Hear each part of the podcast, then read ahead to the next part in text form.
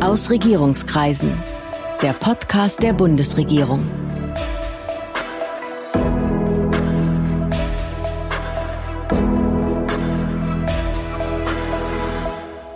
Hallo, willkommen zu Aus Regierungskreisen, dem Podcast der Bundesregierung. Ich bin Sven Siebert, ich bin Gastgeber dieses Podcasts und wir reden heute über die Situation seit dem 24. Februar, dem Tag, als Russland die Ukraine angegriffen hat. Dazu habe ich einen Mann mit vier Sternen auf der Schulter zu Gast, nämlich Deutschlands ranghöchsten Soldaten. Das ist Eberhard Zorn, der Generalinspekteur der Bundeswehr. Guten Tag, Herr General. Ja, einen wunderschönen guten Tag, Herr Siebert. Herr Zorn, haben Sie eigentlich in den vergangenen Wochen immerfort schweres Gerät gesucht, das Sie an die Ukraine weitergeben können? Nein, also der Tagesablauf für mich hat sich mehr so gestaltet, dass wir wirklich jeden Tag ein Lageupdate bekommen haben zur Situation erstmal in der Ukraine und verfolgt haben, wie sich der gesamte Verlauf des Krieges entwickelt hat. Und wir haben natürlich Zug um Zug auch Anforderungen der Ukraine bekommen zum Thema ja, Unterstützung im weitesten Sinne, also äh, von Munition über Waffensysteme oder über auch Ausrüstungsgegenstände. Und die haben wir natürlich immer gespiegelt und geprüft, wie wir der Ukraine helfen konnten. Und dann ging es ja aber wirklich irgendwann darum zu sagen, wir wollen jetzt auch gegebenenfalls Panzer oder anderes schweres Gerät finden in unseren Beständen oder irgendwo in Deutschland, was wir den Ukrainern zur Verfügung stellen können, oder? Ja, ich habe natürlich immer zwei Dinge im Auge zu behalten. Das eine ist äh, natürlich die Einsatzbereitschaft der, der Bundeswehr insgesamt. Also was habe ich selber in meinen Beständen? Das haben wir natürlich immer geprüft. Wo können wir aus eigenen Beständen sofort helfen?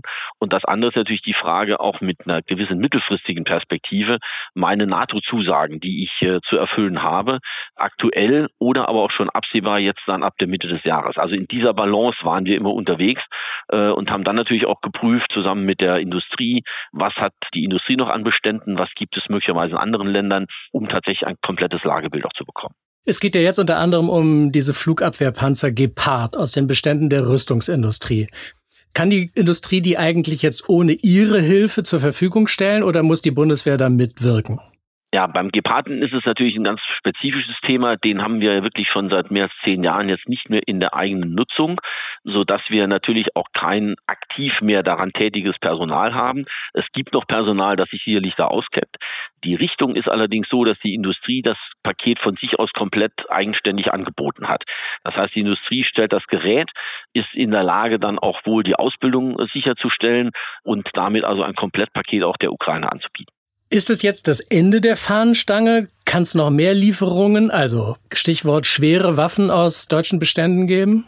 Ja, wir sind in einem, in einem zweiten Projekt zurzeit äh, unterwegs. Äh, das ist das Thema der Panzerhaubitze. Da hat die niederländische Seite ja angeboten, Panzerhaubitzen aus eigenen Beständen zur Verfügung zu stellen. Da ist die besondere Lage, dass wir äh, mit Holland zusammen ja die Ausbildung hier in Deutschland betreiben. Das heißt, definitiv würden wir die Ausbildung von ukrainischen Soldaten dann in Deutschland durchführen. Wir haben in unsere Munitionsbestände hier hineingeschaut, was wir da bereitstellen könnten. Und wir prüfen auch, ob wir mit aus eigenen Beständen Panzerhaubitzen stellen können. Das kann ich im Augenblick äh, sagen. Die Prüfung läuft noch. Da sind wir auch knapp aufgestellt. Also wir haben noch keine Entscheidung dazu, ob wir da selber aus eigenen Beständen was bereitstellen können. Was wir tun ist, dass wir in anderen Ländern noch uns umhergeschaut haben, ob die in ihren Bevorratungen, also praktisch auf Lager, noch äh, Panzerhaubitzen haben. Da sind wir auch gerade mittendran, sodass wir dann die Bedürfnisse der Ukraine auch dann möglicherweise mit dieser Herangehensweise besser abdecken können. Wir müssen unseren Hörern vielleicht mal kurz erklären, was eine Panzerhaubitze eigentlich ist. Das ist ja, sieht ja aus wie ein Panzer, also es ist ein selbstfahrendes, äh, gepanzertes Fahrzeug und obendrauf ist eine große Kanone, wenn man das jetzt mal so untechnisch ausdrückt, oder? Ja, das ist richtig. Jetzt haben Sie bei mir das Glück, dass ich selber in meinem Artilleriebataillon, was ich damals als Bataillonskommandeur führte, den Wechsel durchzuführen hatte von einer Feldhaubitze das ist das, was Sie meistens im Fernsehen sehen, also praktisch äh, einfach im Gelände stehend mit zwei großen Holmen hinten dran und dann ein Artilleriegeschütz, also ohne Schutz drumherum. Das ist eine Feldhaubitze, meistens gezogen von einem LKW. Da haben wir seinerzeit umgerüstet auf diese Panzerhaubitze 2000. Was ist der große Unterschied? Die Panzerhaubitze 2000 ist, wie Sie schildern, ein kettenbetriebenes Fahrzeug mit vor allem ganz viel Technik drin, also automatischer Munitionszuführung äh, mit GPS-Sender, mit allem, was Sie brauchen, um schnell irgendwo anzuhalten, in Position zu gehen, zu schießen und sofort wieder wegzufahren. Das ist der Effekt, den sie damit erreichen und damit sind sie im Grunde der Feind, dem feindlichen Feuer äh, letzten Endes nicht mehr ausgesetzt. Also das ist eine Panzerhaubitze und davon haben wir naturgemäß keine in Reserve, sondern die sind bei unseren aktiven Artilleriebataillonen auch in der Tat im Einsatz. Das sind aber ganz schön viele insgesamt, oder? Ja, wir reden also bei unseren eigenen Beständen reden wir von mehr als 100, die wir haben. Das ist verglichen mit dem, was wir im Kalten Krieg haben, ist das deutlich wenig. Also im Kalten Krieg hatten wir mehr Artillerie als je Marine. Ähm, das hat sich deutlich verändert. Wir haben heute vergleichsweise geringe Bestände äh, und insofern muss man das genau nochmal nebeneinander legen, wenn es darum geht, daraus irgendwas abzugeben. Sie sprachen ja gerade schon über die Ausbildung. In dem Fall der Panzerhaubitzen ist es ja so, auch die niederländischen Artillerieschützen werden in Deutschland an diesen Geräten ausgebildet. Ja, da haben wir mit äh, der niederländischen Seite ein, ja, wenn man so will, ein Joint Venture gebildet seinerzeit und haben uns geeinigt, dass wir in Ida Oberstein an unserer Artillerieschule diese Ausbildung gemeinsam durchführen. Da sind auch andere Nationen, die die Panzerhaubitze betreiben, mit dabei. Zum Beispiel Kroatien, äh, auch Litauen ist mit dabei. Also die bilden ebenfalls dort aus. Wir haben also große Erfahrung darin. Und äh, wenn das Gesamtkonstrukt jetzt so zusammenkommt, wir haben mit der Ukraine gesprochen darüber, dann würden die Ukrainer erfahrene Artilleristen äh, nach Ida Oberstein bringen, die wir dort praktisch ausbilden, als Multiplikatoren, wenn man so will.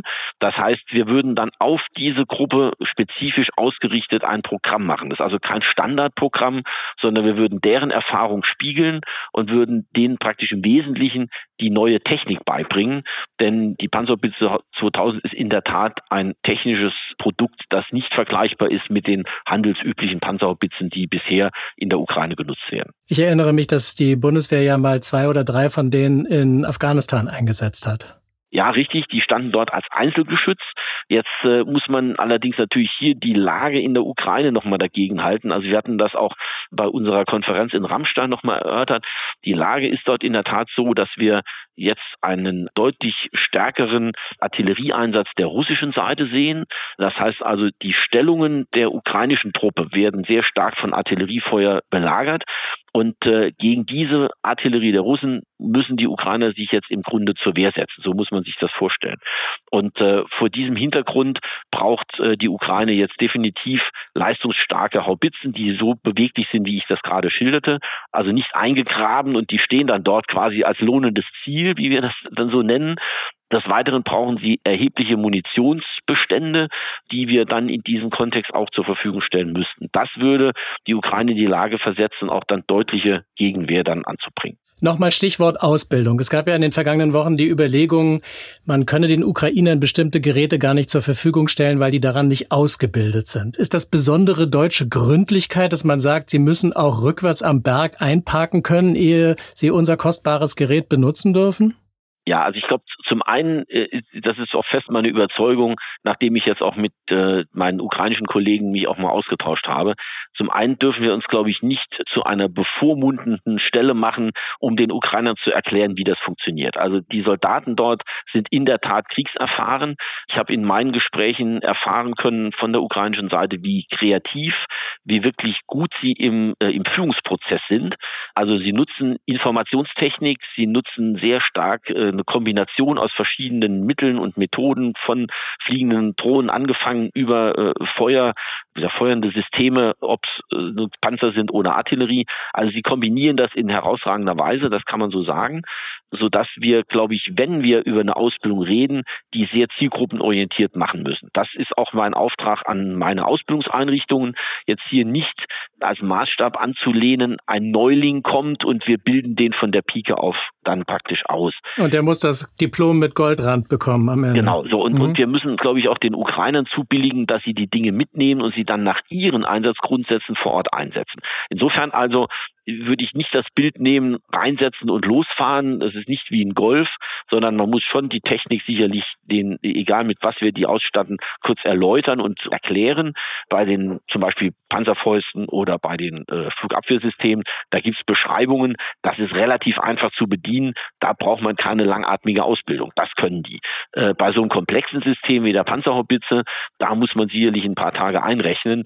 Und wir haben das äh, jetzt auch mal besprochen mit der ukrainischen Seite Seite. Also da gehen die auch von Wochen aus, die sie dann ihre Multiplikatoren zur Ausbildung schicken. Zur Panzerhaubitze nochmal die Frage, ist die eigentlich technisch diesen russischen Waffen ebenbürtig oder vielleicht sogar überlegen? Also alles, was ich weiß, kann ich sagen, sie ist überlegen. Ist das beste Geschütz, was wir haben weltweit, ist äh, also voll autonom, es hat vor allem diesen eben geschilderten Vorteil, dass es äh, ungeheuer dynamisch ist und beweglich. Das heißt, das muss man auch beherrschen dann mit seinem Team, also in diesem kompletten Kontext äh, eines Geschützzuges. Das andere ist die Reichweite. Wir sind mit der Haubitze deutlich in der Reichweitenüberlegenheit. Und wenn wir dann noch unsere moderne Munition dazu rechnen, dann ist das schon also ein Trumpf, den man da in der Hand hat. Wir haben ja schon darüber gesprochen, dass es ähm, in den vergangenen Wochen immer darum ging, um die Verfügbarkeit von Material. Einmal für die Ukraine möglicherweise, aber auch für die Verpflichtungen, die die Bundeswehr insgesamt selbst eingegangen ist. Wie steht's denn mit der Einsatzbereitschaft der Bundeswehr? Ja, es ist also so, dass wir für die Dinge, die wir gegenüber der NATO ja eingemeldet haben, und das sind diese Kräfte, die wir in der NATO Response Force jetzt für drei Jahre, also von 22 bis 24 eingemeldet haben, da sind wir voll einsatzklar und vollständig aufgefüllt, ausgebildet, also da sind wir gut aufgestellt. Das umfasst aber in der Summe etwa 16.000 Soldaten. Das ist also noch nicht die gesamte Bundeswehr. Vor diesem Hintergrund ist mein Ziel immer, dass wir diese sogenannte Kaltstartfähigkeit, also praktisch der Rest der Truppe, dass wir den so aufstellen, dass die Truppe aus dem Stand heraus in der Lage ist, dann auch in Einsätze oder in einen solchen Auftrag zu gehen. Das ist uns jetzt nochmal gelungen. Wenn Sie sich äh, den Kriegsbeginn in der Ukraine vor Augen führen, haben wir äh, Patriot beispielsweise innerhalb kürzester Zeit in die Slowakei verlegt. Äh, wir waren in der Lage, jetzt noch weitere Infanteriekompanien also zu generieren, die jetzt von Beginn an bis zum Sommer hin auch äh, verlegt werden können. Wir haben im Bereich der Marine alle Einheiten in See geschickt, die wir noch im Hafen hatten, auch mit einem teilweise unterschiedlichen Ausbildungsstand, aber wir waren in der Lage, sofort Präsenz zu zeigen. Also das ist das, was ich damit meine. Kaltstartfähigkeit muss besser werden mit dem Material, was die Truppe auf dem Hof hat und mit dem Ausbildungsstand, den sie am Anfang mitbringt. So, und da würde ich gerne, wenn ich das kurz anmerken darf, nochmal deutlich machen, wie ist eigentlich der Ausbildungsstand unserer Soldaten? Durch die Pandemie bedingt waren wir jetzt zwei Jahre im Grunde in der Individualausbildung gut aufgestellt. Da haben wir unsere Forderungen alle erfüllen können. Aber in der sogenannten Teamausbildung, also gemeinsame Truppenübungen im Verbandsrahmen, dort haben wir Abstriche hinnehmen müssen, die wir jetzt wieder auffüllen und auffrischen müssen. Einfach weil man nicht so leicht hunderte oder tausend Leute auf einmal irgendwo auf engem Raum zusammenbringen wollte. Genau, das, das war der Pandemie letzten Endes geschuldet. Und diesen Prozess haben wir jetzt wieder eingeleitet. Das wird jetzt eine gewisse Zeit dauern, je nach Truppenteil, je nach Organisationsbereich ist das unterschiedlich, aber das ist eine Zeit, die wir jetzt noch mal brauchen werden. Also da haben wir jetzt noch einen gewissen Nachholbedarf. Äh, und das andere, das ist das Thema, was dann sicherlich in das Thema Sondervermögen und Haushalt natürlich hineinragt. Das ist die Frage der materiellen Ausstattung insgesamt. Da haben wir die bekannten Lücken und äh, das werden wir in der nächsten Zeit auffüllen müssen. Verteidigungsministerin Christine Lamprecht hat ja angekündigt, bis 2025 eine Division für den Einsatz vollständig ausgestattet haben zu wollen. Kaltstartfähig, wie Sie gesagt haben. Erstmal als kurze Frage, was ist denn eigentlich eine Division? Ja, also eine Division ist äh, so Standardmaß ist da immer so etwa 12 bis 15.000 Soldaten, je nachdem wie sie ausgestattet ist. Das ist die Menge der Soldaten und äh, innerhalb einer solchen Division finden wir im Grunde drei Brigaden. Brigade ist dann immer so etwa 5000 Soldaten. So muss man sich das vorstellen. So, und wie wollen wir das machen? Wir haben schon identifiziert die Division, das wird die zehnte Panzerdivision sein, die ist in Pfalzhöchheim bei Würzburg stationiert, die wird die Division sein für 2025. Und damit die jetzt diese Zeit bis dorthin vernünftig nutzt, bekommt sie praktisch diese Brigaden die sie schon heute in ihrer Führung hat, dann entsprechend vorbereitet auch unterstellt. Das heißt, wir werden sehr schnell, wir haben die, die Brigaden schon identifiziert, werden wir diese Brigaden dann auch äh, dieser Division zuordnen, mit Personal bevorzugt dann auch ausstatten. Also das Personal wird jetzt bereits gewonnen und äh, zuversetzt, so noch Lücken sind. Das gleiche gilt für das Material und für die Munition, so dass wir also äh, in dieser Zeit bis 25 das auch realisieren können. Der Plan steht und wird jetzt ab sofort umgesetzt. Nun sind diejenigen, die in den vergangenen Jahren äh, Rüstungsfragen irgendwie mehr oder weniger aufmerksam äh, beobachtet haben, die sagen ja, das dauert doch bei denen immer alles viel länger, als es ursprünglich geplant war. Bis diese Geräte dann wirklich auf dem Hof stehen, das ist doch in der Regel irgendwie in den angestrebten Zeitplänen gar nicht zu schaffen. Würden Sie sagen, das ist jetzt anders oder hat sich da was verändert? Verändert sich da was?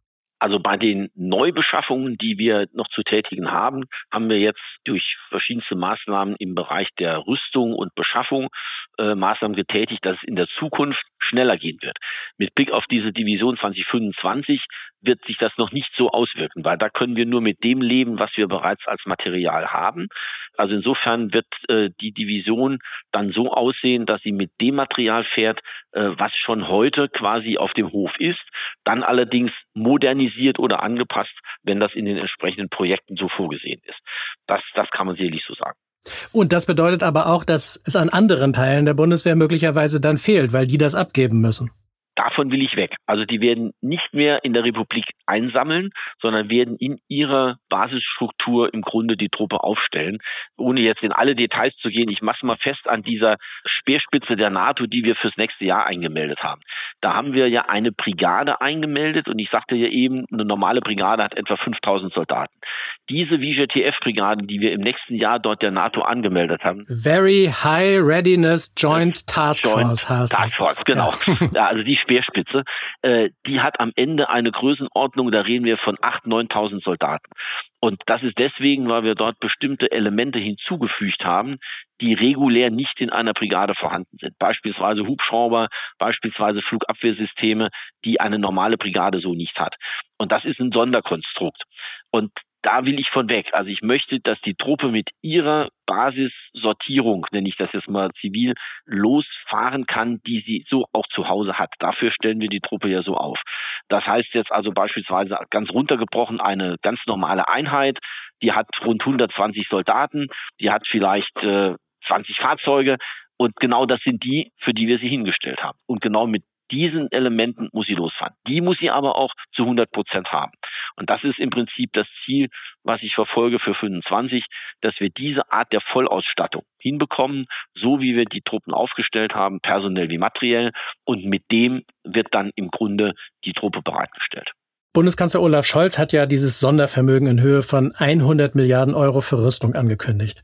Haben Sie dieses Geld schon verplant? Da muss ich zu, dazu sagen, dass mich das jetzt nicht äh, planerisch komplett äh, für neue Herausforderungen gestellt hat. Wir haben ja äh, in der NATO das sogenannte Fähigkeitsprofil. Das heißt, aus dem abgeleitet wissen wir, welche Rüstungsprojekte wir planerisch eigentlich für die nächsten Jahre vorgesehen hatten. Insofern ist die Summe auch genauso abgeleitet und auch so ableitbar, einschließlich der multinationalen Projekte. Also als Beispiel die deutsch-norwegische U-Boot-Kooperation, schon immer angesetzt gewesen, wird sich dort wiederfinden oder aber multinationale Projekte, äh, die wir beispielsweise machen mit der Eurodrohne äh, oder das deutsch-französische Projekt des, des künftigen äh, Kampfflugzeug, des FCAS-Modell. Also all diese Dinge sind multinational bereits aufgesetzt gewesen.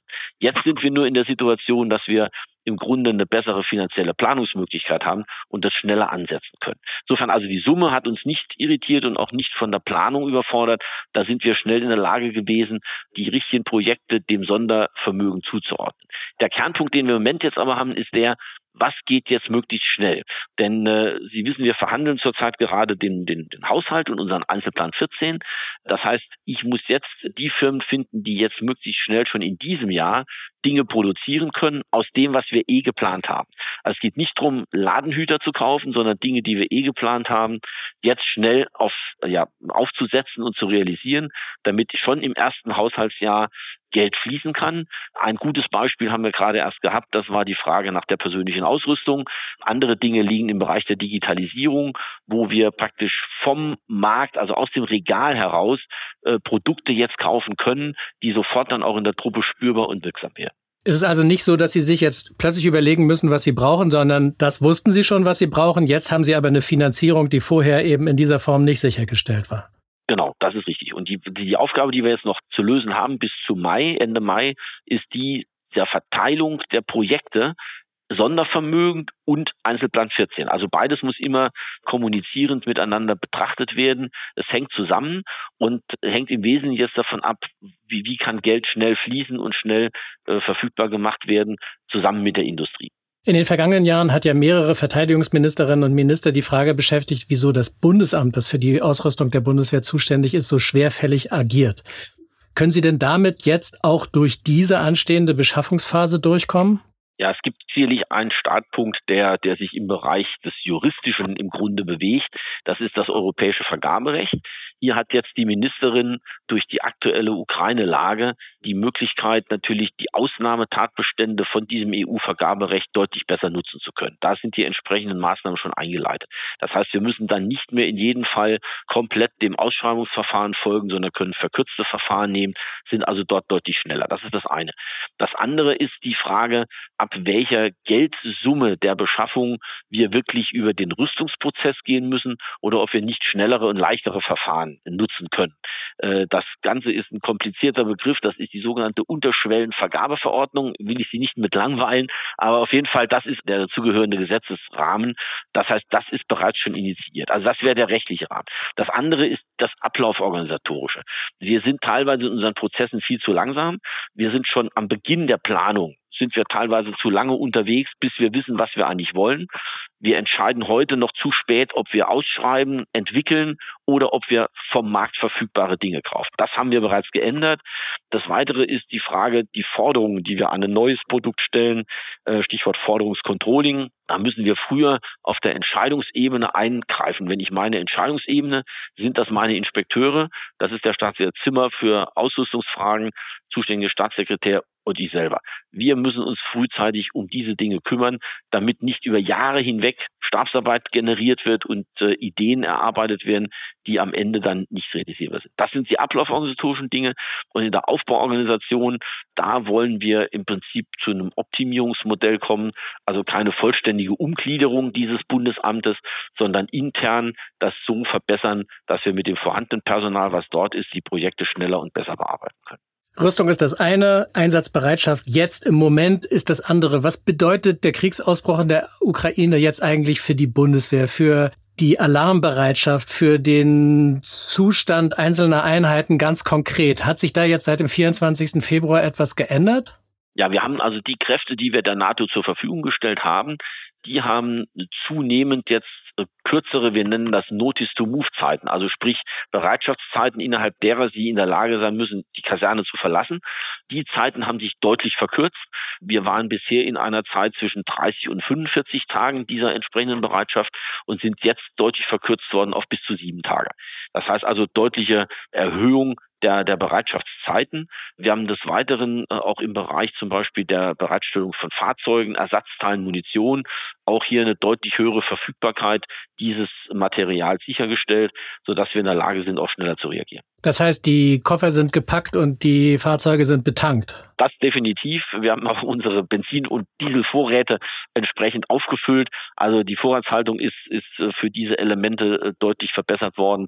Und äh, das Personal ist auch, da steht bei Fuß. Also nicht jetzt in der Kaserne, die jeden Tag auf dem Rucksack sitzend, so darf man sich nicht vorstellen, aber so, dass wir sie jederzeit erreichen können und die Soldaten dann auch sehr schnell in der Kaserne sein können.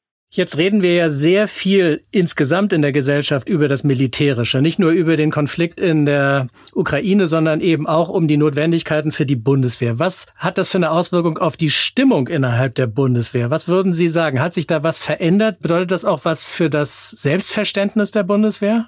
Ja, also ich stelle fest, ich mache ja doch noch relativ viele Truppenbesuche, bei denen ich mich mit den Soldaten noch intensiv unterhalte.